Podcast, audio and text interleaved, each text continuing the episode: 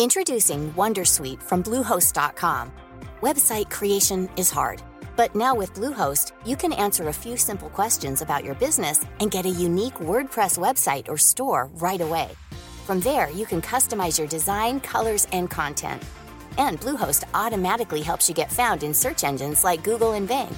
From step-by-step guidance to suggested plugins, Bluehost makes WordPress wonderful for everyone. Go to bluehost.com/wondersuite. Comment contribuer à un monde de demain plus durable La saison 2 du podcast Créateur d'impact va chercher les réponses en immersion au plus près des bénévoles, dirigeants d'associations ou bénéficiaires.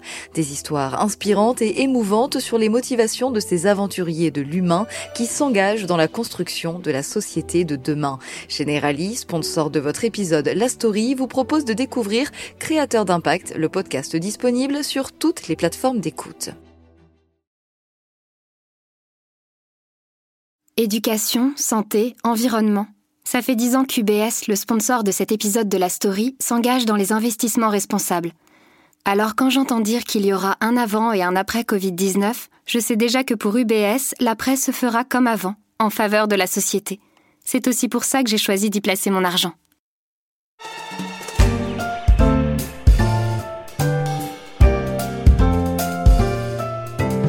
En pleine vacances d'été, j'avoue, j'ai cru à une blague façon Gorafi. Donald Trump propose au Danemark de lui racheter le Groenland. Plus de 2 millions de kilomètres carrés de neige, de glace, de phoques et d'ours blancs pour un peu plus de 56 000 habitants, soit l'équivalent de la ville de Lorient sur un territoire grand comme trois fois la France. À y regarder de plus près, la proposition n'a rien d'une lubie. Le Groenland est riche en hydrocarbures, mais pas seulement.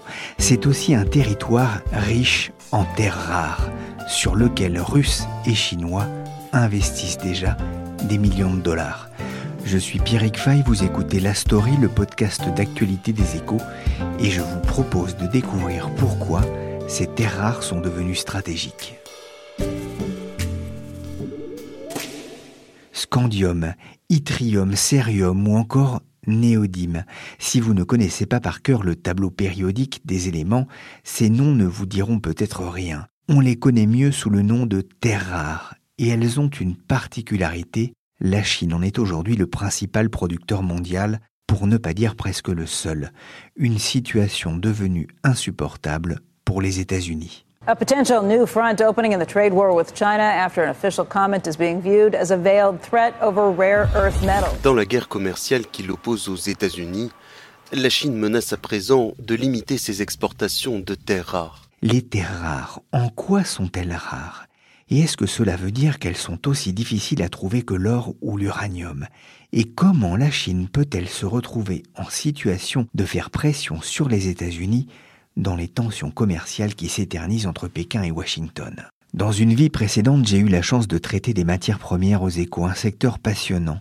Dans la rédaction, la spécialiste s'appelle Muriel Jacques. La première chose que je lui ai demandé, c'est pourquoi on les appelle les terres rares. En réalité, c'est une dénomination impropre, parce que les terres rares usurpent totalement leur nom. Euh, ce ne sont pas des terres, ce sont des métaux. Et hum, quand on les a découvertes à la fin du XVIIIe siècle, en Suède, hein, en Europe, euh, elles ont été décrites comme des terres parce qu'en fait, euh, les oxydes de terres rares euh, ont un aspect terreux. Alors, ce ne sont pas des terres et elles ne sont pas rares non plus. Euh, certaines se trouvent même en abondance dans la croûte terrestre. Euh, on en trouve plus que le cuivre, plus que l'étain. Euh, pour donner un exemple, le cérium, qui est une des terres rares et qui est la terre la moins rare, serait 15 000 fois plus abondante que l'or. Mais leur concentration est souvent très faible. Il n'y a pas de, de de terres rares, ça n'existe pas. Elles sont en fait disséminées dans la roche. Donc quand les chercheurs ont mis le nez dessus, euh, pour la première fois, ils ont pensé qu'elles n'étaient euh, présentes qu'en toute petite quantité. Il a fallu attendre plusieurs années pour que les chimistes euh, puissent les isoler, c'est-à-dire les obtenir à, l'état pur, et puis les, définir précisément. D'ailleurs, il y a un, exemple amusant, c'est que il a fallu un peu plus de 100 ans, on se trouve à l'exposition universelle de Paris de 1900, pour qu'on puisse voir des terres rares à l'état pur euh, parce qu'il y a des fabricants de produits chimiques qui en ont exposé euh, à, ce moment-là euh, quelques spécimens. À quoi est-ce qu'elles servent? Elles servent en fait à énormément de choses aujourd'hui. Elles sont partout présentes dans notre monde moderne. Il existe des centaines euh, d'applications technologiques dans lesquelles les terres rares sont, sont devenues essentielles. En fait, tout simplement parce qu'elles ont des, des, propriétés très recherchées. Des propriétés chimiques, euh, nucléaires, euh, électriques, optiques. Donc on les utilise en toute petite quantité. Hein. Elles ne sont jamais seules dans ces applications. Elles sont toujours alliées à d'autres métaux mais alors on les trouve euh, euh, dans les lentilles de, caméra, euh, dans les, diluants de peinture, les engrais, les revêtements des moteurs à réaction, et puis, et puis aussi beaucoup aujourd'hui dans les catalyseurs des voitures et dans les batteries rechargeables qu'on va trouver dans les portables et dans les voitures électriques. Le plus connu est le néodyme qui permet de produire des aimants ultra puissants. Ceux-ci se trouvent dans les moteurs des voitures électriques et dans les générateurs des éoliennes. Le terbium est un phosphorescent qui permet aux éclairages LED de briller plus fort. Le lantane est utilisé pour la fabrication des verres optiques performants. Le cérium entre dans la composition de batteries ultra puissantes et dans les lampes fluorescentes compactes. Muriel, ce qu'on comprend en vous écoutant vous et cette vidéo réalisée par l'AFP, c'est que sans terres rares, on peut dire adieu aux smartphones, aux voitures électriques, aux éoliennes et à de nombreux types de lasers utilisés en médecine? Exactement. Euh, d'autant qu'elles sont euh, difficilement substituables toujours en raison de ses propriétés remarquables, et euh, qu'elles ne sont quasiment pas euh, recyclées aujourd'hui. Alors il y a beaucoup de recherches dans plusieurs labos euh, dans le, dans le monde entier. certains fabricants automobiles mettent au point des, des, modèles de, de batteries électriques sans terres rares, par exemple. Alors en termes de recyclage, on en est au balbutiement. Hein. C'est assez catastrophique puisque seul 1% de, de, des terres rares sont, sont recyclées. C'est pas faute de crouler sous les déchets électroniques hein, dans lesquels on, va en retrouver. Le problème, c'est que les quantités euh, récupérées sont très faibles et euh, qu'elles présentent beaucoup d'impuretés et donc ce sont des procédés qui euh, ne sont pas rentables. Alors on commence du coup à, regarder des sources non traditionnelles de terres rares parce qu'on s'est aperçu qu'il y en a dans les résidus des sables bitumineux au Canada, dans les déchets des mines de, charbon. Mais, pour l'instant, il s'agit euh, avant tout de, recherche scientifique. Euh, une question d'entre vous, est-ce que quelqu'un a des terres rares sur lui ou sur elle? Ça? Voilà. Euh, dans votre téléphone portable, le petit aimant qu'il y a dans le microphone, dans le haut-parleur, le vibreur, l'écran. donc, dans, les, dans, le microphone, le haut-parleur, vous avez du néodyme.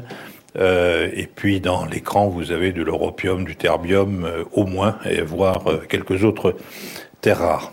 Je n'ai pas résisté au plaisir de vous faire écouter le début d'une conférence donnée en 2013 par Patrice Christman, directeur adjoint à la stratégie du BRGM. On a des terres rares sur nous sans forcément le savoir, comme le bourgeois gentilhomme faisait de la prose sans le savoir. Muriel, on comprend en tout cas pourquoi ces éléments sont stratégiques mais où est-ce qu'on les trouve? En fait, on en trouve sur tous les continents. On trouve des ressources importantes, très importantes au Brésil, au Vietnam, en Russie, en Inde, en Australie et beaucoup en Chine. La Chine détient 38% en fait des, des, réserves mondiales de, de, terres rares.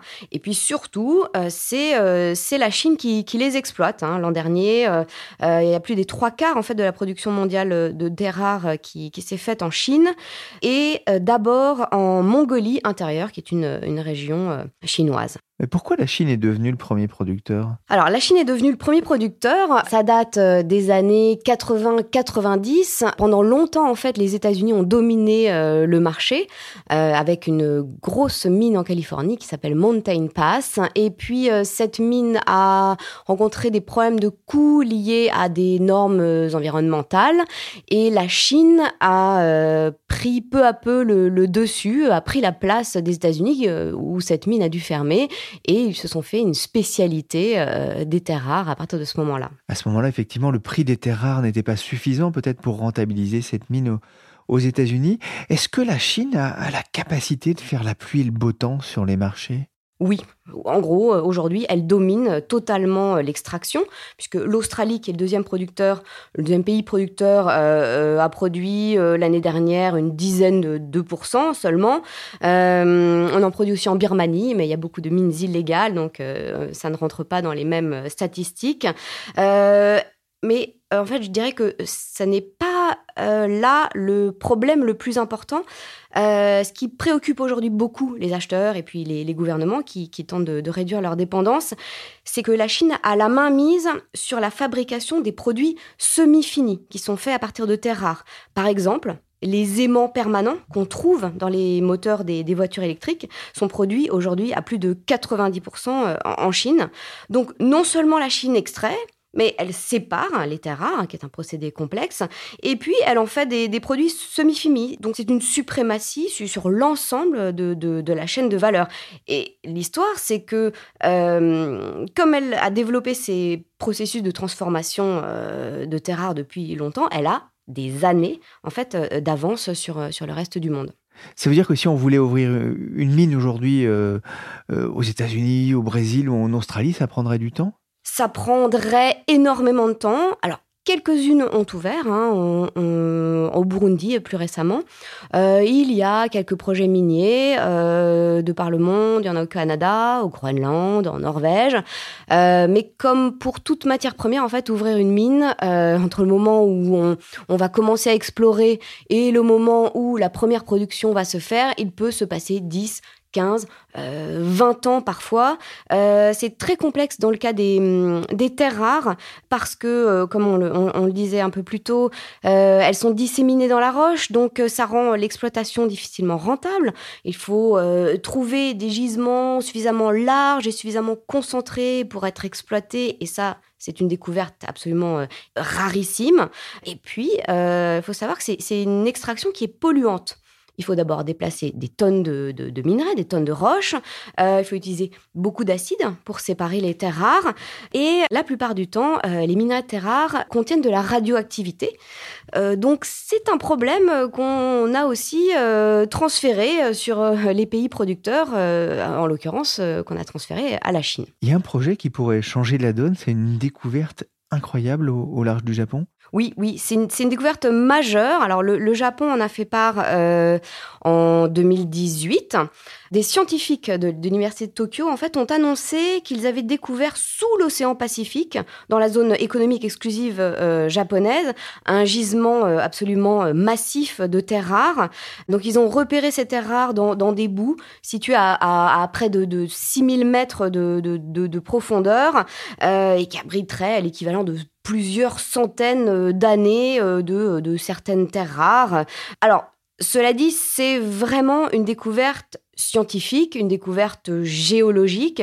Donc techniquement, euh, ce serait une vraie prouesse de pouvoir les extraire. Et si on en était capable, pour l'heure, ce ne serait absolument pas rentable. J'ai bien compris en écoutant Muriel que les terres rares sont devenues des produits stratégiques pour l'industrie moderne.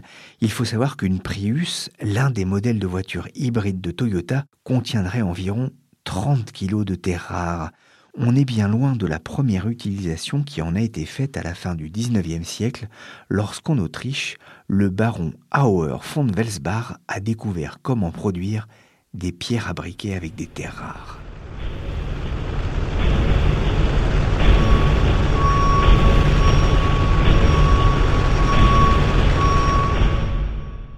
Selon les estimations, la Chine a donc la main mise sur 40% des réserves connues de terres rares, et elle produit aujourd'hui de 80 à 90% des besoins selon les 17 terres rares que l'on trouve dans le sol. La Chine peut-elle se servir de cette arme dissuasive pour contrer l'offensive du président américain sur le commerce? C'est la question que j'ai posée à Jacques Hubert Rodier, le spécialiste des questions diplomatiques aux échos dès le départ, c'est une guerre commerciale. L'idée, c'est de déterminer quelle est la mesure la plus efficace pour faire reculer ou contrer la puissance rivale.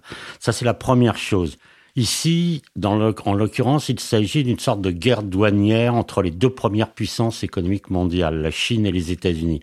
Pour Donald Trump, l'objectif est clair, c'est parvenir à réduire le déficit commercial des États-Unis avec la Chine, mais aussi d'ouvrir le marché chinois aux produits américains. Vous vous souvenez que l'année dernière, le déficit commercial américain avec les Chinois, c'est 419 milliards de dollars, hein, alors que l'ensemble, je crois, du commerce des terres rares, c'est à peine 4 milliards de dollars. Alors, le président américain, vous le connaissez, tout le monde le connaît, il n'aime pas tellement passer par les règles internationales multilatérales, c'est-à-dire dans l'occurrence l'OMC. Il préfère y aller à coup d'augmentation unilatérale de tarifs douaniers sur les marchandises chinoises. Ce qui oblige la Chine à augmenter ses tarifs. Mais il y a un déséquilibre dans cette guerre les États-Unis importent beaucoup de la Chine, la Chine importe beaucoup moins des États-Unis. Donc ils font moins mal. Donc l'idée d'avoir une inventivité de Pékin, c'est-à-dire il faut trouver quels moyens on peut faire pour faire mal à l'Amérique. Or, les terres rares, c'est un domaine où l'on peut arriver. La Chine, c'est 80 à 90% de la production mondiale de terres rares, de ces 17 minerais qui composent euh, nos téléphones portables, euh, tout ce qu'on veut, euh, les voitures, etc. Donc, en fait, la Chine, c'est un peu le sous-traitant américain dans les terres rares. Donc, c'est évident que la Chine, dans tout l'arsenal, peut recourir ou pourrait recourir à une sorte d'embargo sur les terres rares. Est-ce qu'elle a été tentée de le faire hein? Alors, il faut toujours lire l'histoire et particulièrement l'histoire chinoise entre les lignes. Ce n'est pas toujours facile à interpréter. Il est certain que le président Xi Jinping, en se rendant à Guangzhou pour visiter l'une des plus grandes mines de terres rares en Chine, il avait en tête un message à adresser aux Américains et aux Occidentaux. During his visit to Jinlimag Rare Earth Company, the president learned about the production and the operation of the rare earth as well as development of the industry in China. He emphasized that tech innovation is the lifeblood of the company's business, and only with core technology and intellectual property can a company survive the fiercely competitive global market. C'est en pleine guerre commerciale, euh, les négociations ne fonctionnent pas entre les deux pays. Il vient avec son négociateur euh, commercial, euh, le principal négociateur commercial, qui est un très proche, dans cette visite dans une mine. Le message, il est clair. Et vous vous souvenez qu'à ce moment-là, dans l'histoire des relations, on est en pleine tension, en pleine escalade des tensions entre les deux pays. Le président Trump vient de, menacer Huawei d'un embargo sur les puces électroniques américaines. Il ne cesse d'ailleurs de menacer d'autres pays comme le Royaume-Uni qui pourrait recourir à la technologie de 5G du géant chinois. Donc on est là-dedans, et vous savez que le président chinois Xi Jinping, il n'est pas avec son tweet tous les jours, euh, on l'a jamais vu comme ça tweeter, il est dans les symboles. Et le symbole, il va loin même, parce que lors de cette visite en province, il va visiter le lieu d'où est partie la longue marche de Mao Tse-tung pour prendre le pouvoir. Cette marche qui a fait 100 000 morts, qui a duré une année. C'est facile quand même à interpréter de dire les Chinois, vous voulez nous acculer, nous, on résistera, on peut perdre 100 euh, 000 hommes. Mais bon, là, heureusement, les guerres commerciales ne se passent pas sur des terrains militaires. Mais puis on met en plus le piment euh, dans l'histoire, sans que Xi Jinping, sans qu'un haut responsable ne prononce un mot sur une éventualité d'un embargo euh, sur les terres rares, le Global Times, notamment dans sa version anglaise, qui est le journal qui se fait l'écho du Parti communiste commence à dire Ah, mais avec les terres rares, on a un joker dans la main. Donc, bien entendu, l'interprétation est facile à faire. Ça y est, la Chine veut limiter l'exportation de ces terres rares vers les États-Unis. Ce qu'ils n'ont pas fait, évidemment, euh, pour l'instant, on est toujours à l'état de menace. Mais s'ils devaient passer à l'action sur les terres rares, est-ce que ça serait efficace? Alors, on est très loin pour faire céder l'Amérique de ce que fut le pétrole dans les années 70. Vous vous souvenez, en 1973, les pays exportateurs de pétrole décrètent un embargo sur le pétrole contre les pays occidentaux pour les faire plier. Les effets ont duré plusieurs années, on les ressent jusqu'en 1978. On crée même un, marché euh, du pétrodollar à Londres parce qu'il euh, y a une sorte d'inflation monumentale qui est déclenchée dans les économies occidentales. Là, on n'est pas du tout dans le même cadre, c'est pas une arme dite stratégique. D'une part parce que l'Amérique peut importer d'autres pays producteurs. Et puis aussi, l'Amérique a la capacité d'être un peu plus autonome de la Chine en relançant la production notamment de Mountain Pass où il y a des terres rares. On le disait, les États-Unis importent 80% de leurs besoins de terres rares de Chine. Pour y remédier, Muriel, Washington a mis en place une stratégie pour ne plus dépendre de Pékin? Oui, oui. Depuis, euh, depuis que les autorités euh, chinoises euh, ont, fait comprendre qu'elles pourraient limiter les exportations de terres rares, même si, bon, en réalité, les observateurs estiment qu'il y a peu de chances que cela arrive. C'est un peu le branle-bas de combat à Washington, en particulier au Pentagone, hein, qui veut sécuriser l'approvisionnement parce qu'en en fait, une bonne partie du matériel militaire américain nécessite des terres rares. Donc, les États-Unis ont décidé qu'il fallait à nouveau qu'ils développent euh, des mines et puis surtout des usines de transformation de ces terres rares. Ils veulent aussi multiplier les sources d'approvisionnement pour moins dépendre de la Chine. Et puis, ils ont également euh, demandé aux, entreprises qui, euh, utilisent des terres rares de leur fournir le détail de, leurs besoins parce que le gouvernement veut savoir éventuellement quelles terres rares produire et puis quand, quand est-ce qu'il faut, il faut s'y mettre? Alors, on l'a compris, hein, Muriel, les terres rares ont une importance stratégique. Et la France, est-ce qu'elle a une carte à jouer euh, dans ce secteur? Il faut savoir qu'en France, on n'extrait pas hein, euh, ces, métaux. Euh, alors c'est vrai qu'il existe une petite concentration en Ille-et-Vilaine, mais euh, elle a un intérêt vraiment scientifique et elle n'a pas d'intérêt économique. On n'a pas de, gisement réel connu à ce jour. En revanche, la France exporte des composés de terres rares. Alors c'est Rhodia qui fait ça, qui a été racheté depuis quelques années par Solvay, qui possède une usine à La Rochelle, hein, qui fonctionne depuis depuis plus de 70 ans, euh, où le groupe purifie des concentrés et puis, il vend euh, ses produits euh, alors à plusieurs marchés, euh, marché des semi-conducteurs, marché de l'automobile, marché du polissage de, haute précision, c'est-à-dire le polissage des, cristaux Swarovski, par exemple. Ce qui fait que la France eh bien, vend des terres rares, par exemple, aux, États-Unis, enfin des composés de, terres rares. On le voit, la, dimension stratégique des terres rares pousse parfois au fantasme. On le voyait avec le cas du Japon.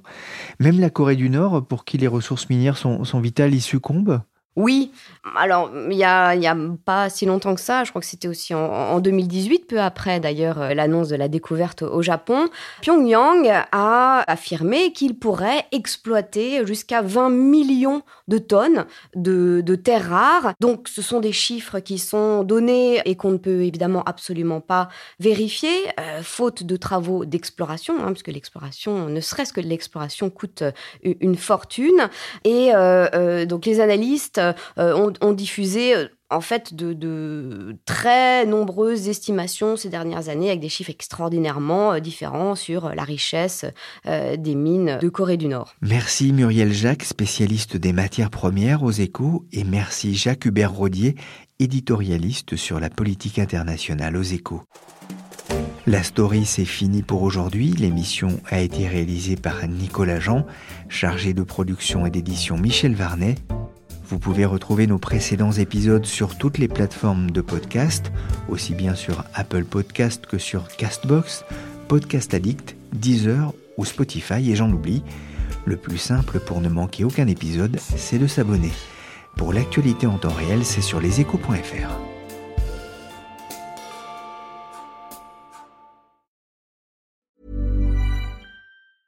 Switching to Shopify helps you sell smarter at every stage of your business. Take full control of your brand with your own custom online store. Wow, looks amazing. Find more customers with our easy to use marketing tools. Piece of cake. And let the best converting checkout on the planet do its thing. Whatever your stage, businesses that grow grow with Shopify. Switch to Shopify today for a $1 a month trial at Shopify.com slash